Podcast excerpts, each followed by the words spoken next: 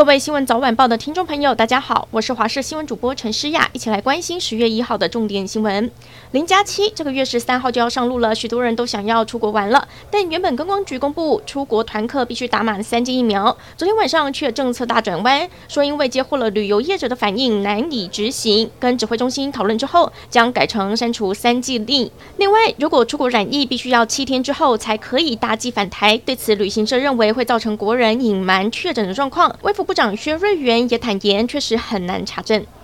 台湾三剂令喊卡国外呢？目前泰国、韩国、加拿大、澳洲和法国都是全面解封，不用打疫苗或者是 PCR 的证明。美国则是需要的，减负两剂疫苗证明。国人最爱去的日本，则还是得打满三剂疫苗，或者是附上 PCR 证明。这也影响到台湾人要出国该怎么选择国家的一大因素。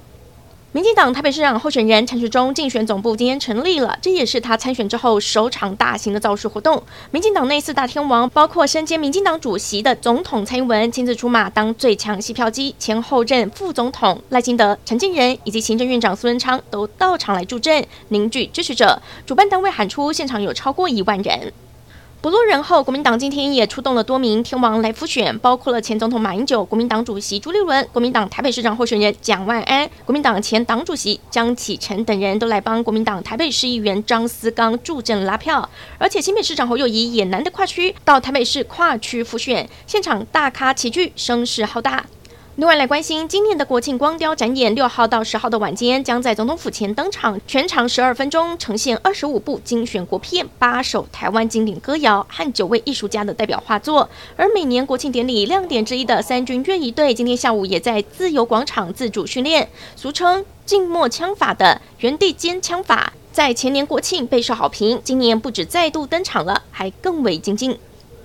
国际消息：日本传奇摔角选手安东尼奥·朱木十月一号过世了，享受七十九岁。本名朱木宽治的朱木。在摔角巅峰时期，曾经对抗世界拳王阿里，引发全球关注。当时两强战到平手。一九八九年，他成立政党，成为日本首位摔角界出身的参议员。从政时多次访问北韩、古巴，是日本少见主张应该亲近北韩的公众人物。但是他因为类淀粉沉积症病逝，这是遗传性疾病，类淀粉蛋白累积影响神经，也导致心脏肥大、肝硬化等等。